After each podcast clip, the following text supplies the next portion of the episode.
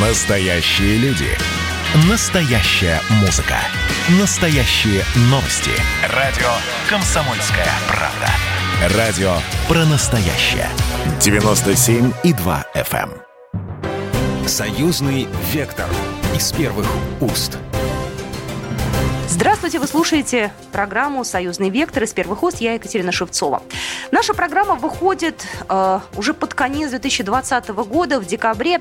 А я напоминаю, что 8 декабря у нас в союзном государстве отмечается важная дата. Какая? Подробности через секунду в нашей справке. Наша справка. 8 декабря 1999 года президентами Александром Лукашенко и Борисом Ельциным был подписан договор о создании союзного государства Беларуси и России. Но история создания союза началась с середины 90-х с образования сообщества двух стран. После распада СССР 12 из 15 его республик объединились в СНГ, чтобы сохранить торгово-экономические связи. Россия и Беларусь тогда пошли дальше. Общий язык, культура, экономика – все это обязывало укрепить отношения между двумя государствами. Первый договор о союзе заключили в 1997 году.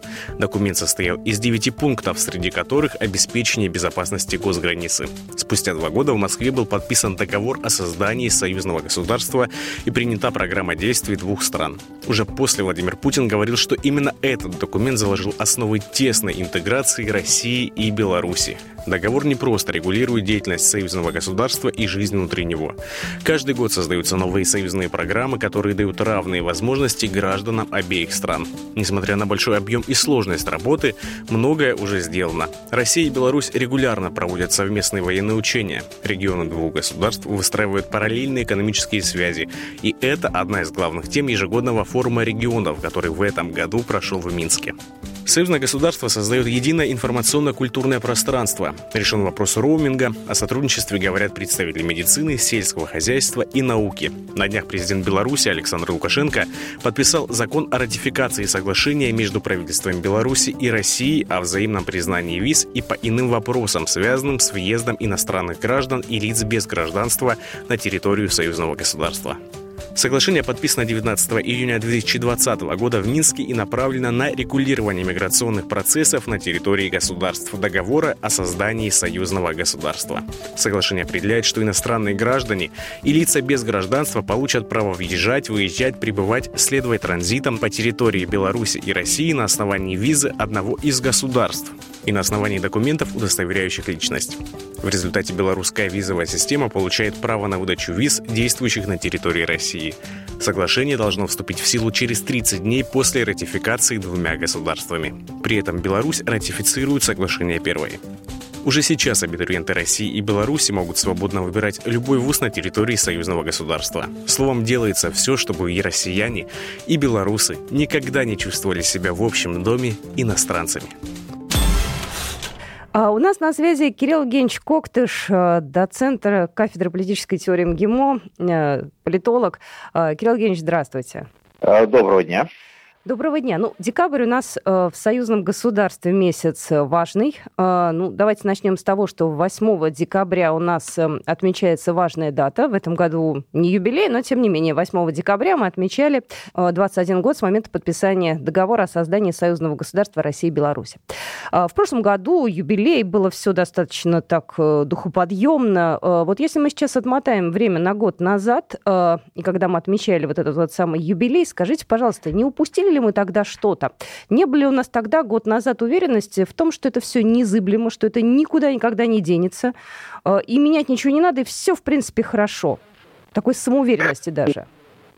Ну, оно и дело в том, что самоуверенность, может быть, как раз-таки и привела к тому, что союзные государства стали пробовать на прочность. Дело в том, что да, это незыблемо, да, оно нужно, нужно России, нужно Беларуси, да, оно крайне востребовано, огромное количество программ завязано на союзное государство.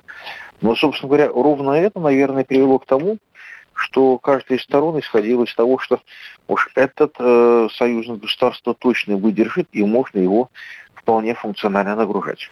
Помните, год назад, опять же, все говорили о подписании интеграционных карт. Началось это в начале 2019 года, потом тянулось, лето было, потом осень наступила, потом в самые последние дни декабря тоже была такая достаточно нервная обстановка.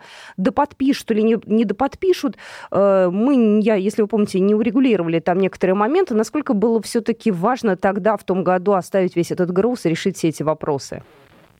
Ну, если бы это было подписано, то, наверное, было бы намного спокойнее. Спокойнее в каком плане и где? Не было бы желания пробовать Беларусь на прочность.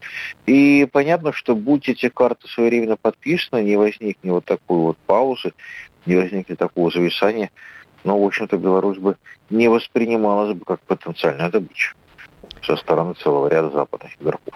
Тогда, в 2019 году, либо в начале этого года, можно было бы предположить э, сценарий, вот, который в этом году сложился? Можно было бы как-то его предугадать? Крайне сложно. Ну, кто предугадает пандемию? Ну, кроме пандемии, хорошо. Пандемии не берем действительно. А, панде- а пандемия, пандемия все обострила. То есть понятно, что все те вещи, которые, наверное, сами по себе были бы преодолимы, и вряд ли были бы фатальны, но в свете пандемии они превратились в что-то немногократно усилились. То есть вы хотите сказать, что э, все вот эти оппозиционные движения, они быстро достаточно сформировались и рванули? То есть это не готовилось заранее?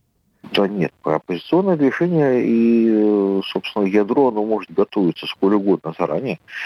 Вопрос всегда не в нем, вопрос всегда в общественных настроениях. А менеджмент пандемии э, в изрядной степени белорусское общество напряг.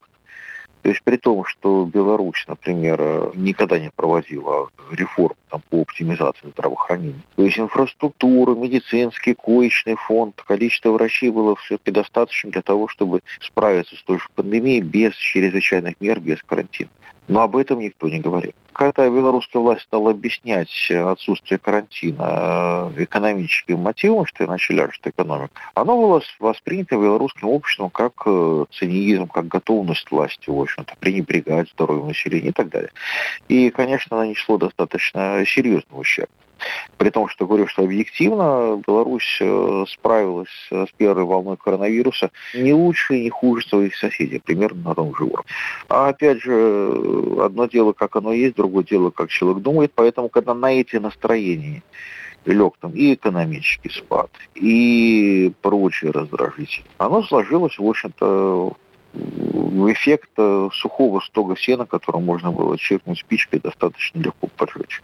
Слишком много вещей совместилось как-то ближе к одной точке, в том числе и огромное количество управленческих ошибок. К некоторым ошибкам подводили Беларусь. Ну, как, например, там, ситуацию там, с 30 богатырями, которые были uh-huh. там арестованы. Uh-huh. Понятно, мы сейчас уже знаем, что эта операция год готовилась. Я хотела вот э, про американский вектор сейчас поговорить. Э, вот э, как-то будут вообще Беларусь э, рассматривать в качестве такой карты, которую можно разыграть в отношении Москвы, как это было с Украиной? Или Беларусь Беларусь сейчас не будет опять испытывать некое давление со стороны Штатов? Ну, Беларусь рассматривалась, то есть на период, то есть ведь э, политика США, э, внешняя политика, она зависит, в общем-то, то есть сумма интересов достаточно большого количества групп влияния. Не надо забывать, что кроме Газдепа внешнюю политику проводит также успешно Министерство обороны и Агентство национальной безопасности каждый со своим бюджетом, со своими приоритетами. То есть в этом плане та же политика США, она многовекторная. И если какой-то один из институтов не видит каналов или способов для разыгрывания скажем, белорусской карты в том или ином формате, это не значит, что другой институт или другое ведомство не будете в этом качестве видеть. Понятно, что при Трампе доминирует реализм в качестве такого базового подхода. Ну, то есть попробовали на прочность, если не качается, значит, нужно договариваться, да? А в случае, если смена власти произойдет, то есть, опять же, мы находимся в Штатах в отношении неопределенности, там, в конце концов, дождаться каких-то исходов, да, и определения, будут все-таки выборы американские признаны легитимными либо нелегитимными. Ну, то есть мы можем э, предположить, что они, скорее всего, будут, американцы, своими внутренними делами заниматься, да, выборами, кто главный, и им будет, ну, не до других э, стран. На какое-то время, да. То есть, ну, не совсем. Чем больше внутри Америки проблем, тем хуже и сложнее будет остальным, потому что Америка как раз свои проблемы обычно продает на сторону война где-нибудь замечательный способ решения любого внутриполитического кризиса США. Знаете, вот еще одно интересное высказывание Сергея Маркова, политического эксперта. Вот я прочитал на просторах интернета. Он говорит, что серьезная дилемма, перед которой оказались лидеры белорусского протеста, может привести к расколу оппозиции. Э, те самые заявления, которые делают оппозиционеры в изгнании. И о Москве, и о реформе конституционной. Э, действительно, раскол у них возможен, как вы считаете? Вы согласны с такой вот позицией? Так э, как можно расколоть то, что никогда не было монолитом? Ведь проблема, мы говорим о позиции в кавычках, потому что если мы говорим о старой белорусской позиции, то там хотя бы есть идеология, есть какая-то картина мира, да, при том, что с экономикой всегда было плохо. Извините, я перебью, вы говорите, старая белорусская оппозиция, а это кто? Фамилии, имена так, чтобы мы слушатели Ну, понимали. это Объединенная гражданская партия, это Белорусский народный фронт, который очень не радикальный его часть, да. Коммунисты, это, соответственно, либерал-демократы. То есть, ну, на самом деле, не такой узкий спектр, это, по-моему, 14 или 15 партий, которые официально зарегистрированы в Беларуси. Uh-huh. Это социал-демократическая громада. То есть в этом плане старая белорусская позиция, но она хоть, ну, понятно, с кем говорить и понятно, о чем говорить. То есть там есть э, идеологии, есть некие ценности, да, не в лучшем виде, но тем не менее они есть. Понятно, чего люди хотят. А здесь есть э, только острое неприятие того, что есть при полном отсутствии картины будущего. То есть они э, не жизнеспособны были изначально? Это изначально был проект, это проектный менеджмент, электоральный проектный менеджмент, то есть когда никакой программы завтрашнего дня по сути не создается. А это наводит на нехорошие мысли. Понятно, что в этом случае должна быть какая-то фигура заказчика, угу. у которого ответы на эти вопросы есть, но эти ответы, скорее всего, не всем понравятся. Поэтому эти ответы и придерживают до лучших времен. Я напоминаю, что вы слушаете программу «Союзный вектор» с первых хост. Я Екатерина Шевцова. Продолжим буквально через пару минут. «Союзный вектор» из первых уст.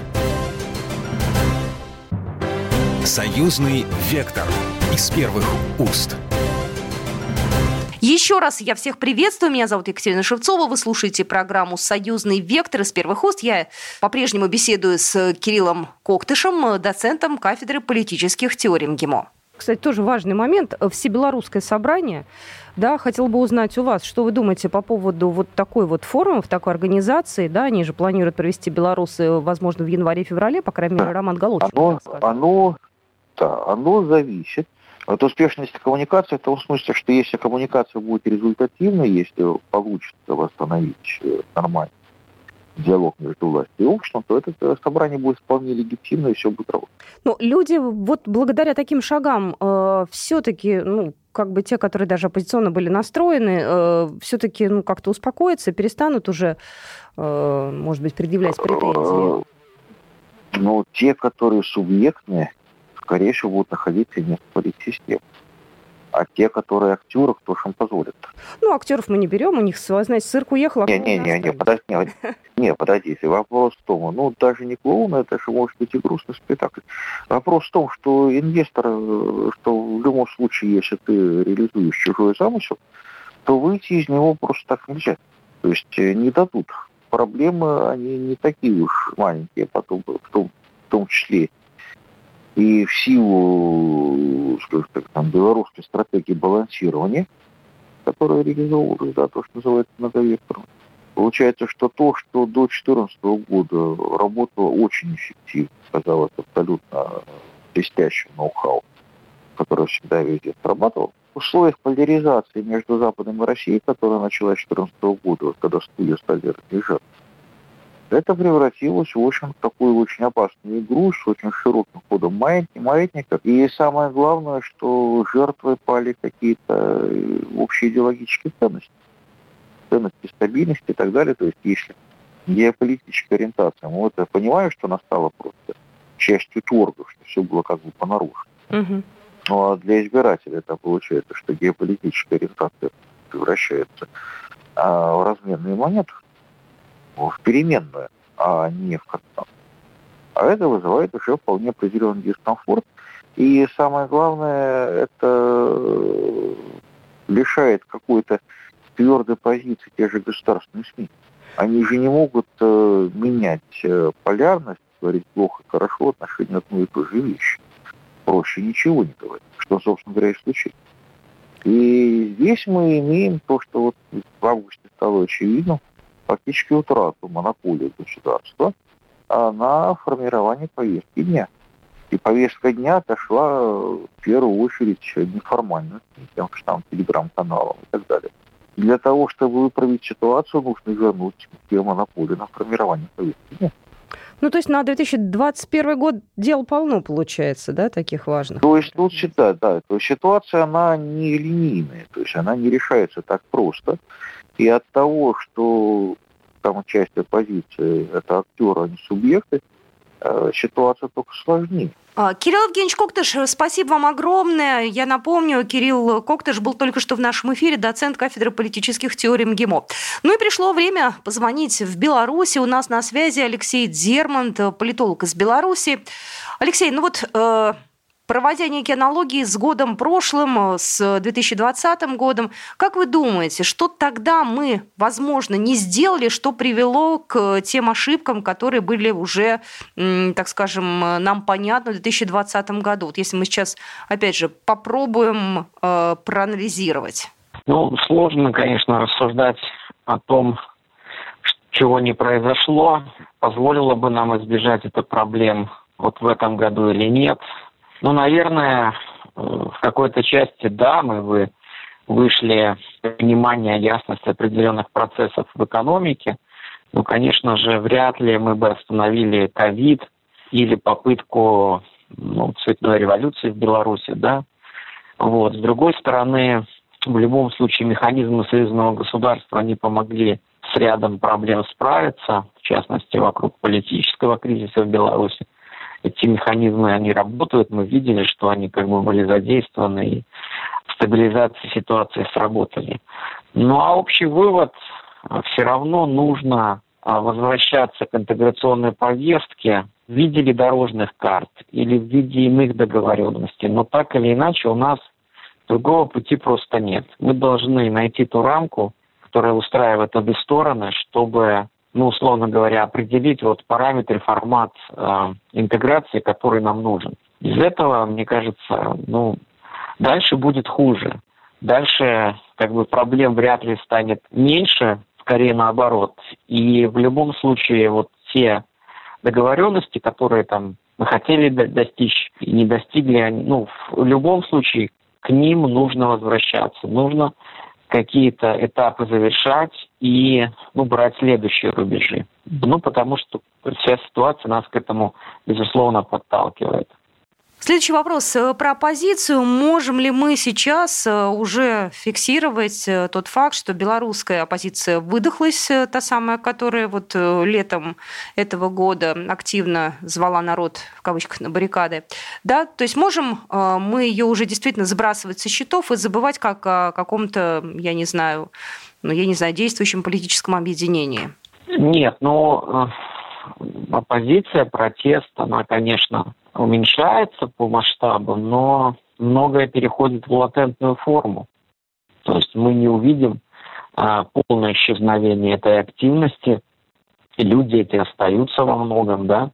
Пусть там уже часть приходит к отрезвлению, как-то более критично смотрит на свои действия, но тем не менее все равно это серьезный перелом э, в общественной жизни, и просто так это никуда не денется. С другой стороны, конечно же, оппозиция тех целей не добилась и вряд ли добьется, потому что это у них цели были ультимативные. Но в любом случае стоит задача политической стабилизации, так или иначе эти настроения придется ну, с ними жить, что-то с ними делать, политическими методами урегулировать эти все вопросы. Ну, это новая реальность, с которой придется жить. Алексей, в следующем году э, в конце января или в начале февраля, ну, насколько я знаю, срок еще точно неизвестен, э, будет проведено всебелорусское собрание.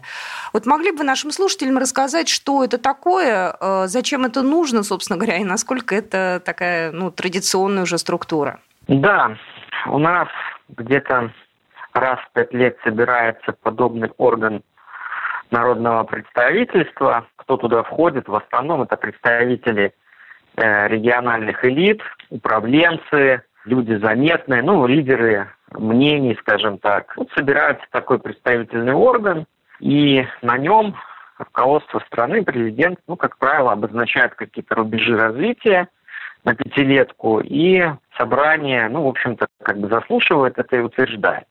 Сейчас предстоит изменение в статусе этого собрания, судя по словам президента Лукашенко. Ну, во-первых, возможно, будет придан конституционный статус этому органу. Возможно, ему будут э, приданы какие-то функции, контролирующие да, вот исполнение э, той программы, которую он утверждает. Плюс, скорее всего, на Всебелорусском народном собрании в начале следующего года будет представлен проект Конституции, конституционных изменений со стороны власти, да, и, соответственно, ну, это даст старт уже конкретный старт конституционной реформе, изменению политической системы в Беларуси. Поэтому э, собрание грядущее, оно важное, оно будет эпохальное, но ну, если все пойдет, как было задумано стороны власти, ну, наверное, будет уже и каким-то рубежом э, в истории Беларуси. Мы увидим, э, в, как, э, в каком русле куда пойдут изменения конституционные. Хотя остается много вопросов, пока непонятно, вот если этот орган конституционный появится, какое место он займет, как соотноситься он будет с парламентом, да, а как вот эти контролирующие функции будут исполнять представители и так далее, и так далее. Ну, пока в общих чертах мы знаем, что вообще грядет, будет понимание статуса этого органа, и э, ну, примерная конфигурация вот, новой политической системы, которая будет в Беларуси. Впереди новогодние праздники. Как вы думаете, постараются ли те самые люди, которые как раз э, разжигали вот эти самые протестные настроения, э, попробовать дестабилизировать обстановку в новогодние праздники? Я думаю, что, безусловно, радикальная часть оппозиции, которая находится за рубежом, попытается воспользоваться новогодними праздниками, но я не думаю, что у силовиков э, не хватит средств э, с этим справиться. Я думаю, что, в общем-то, они контролируют ситуацию. А как белорусы планируют отмечать эти праздники? Ну вот, как бы уже э, государство ввело ограничения на выезд за границу, да, то есть белорусам, скорее всего, придется в большинстве своем отмечать дома. Вот. Э, есть проблемы и с границей с Россией, то есть там граница тоже как бы, ну, белорусская страна открыта, с российской. Это тоже как бы, ну, в общем-то, беспокоит, да, потому что это, наверное, самый важный вопрос в наших отношениях. Сейчас это именно вот закрытая граница по факту. Поэтому белорусы будут дома, надеюсь, что как бы все пройдет без, без эксцессов, спокойно. Ну, во всяком случае, на это хочется надеяться. И я думаю, что, э, в общем-то, государство контролирует ситуацию и не допустит ну, каких-то неприятных эксцессов. Алексей, спасибо большое. Еще раз хочу представить нашего эксперта. Я звонила в Минск. У нас на связи был белорусский политолог Алексей Дермат. Ну что же, на этом программа «Союзный вектор» заканчивается. С вами была Екатерина Шевцова. Всего хорошего. Программа произведена по заказу телерадиовещательной организации Союзного государства. «Союзный вектор» из первых уст.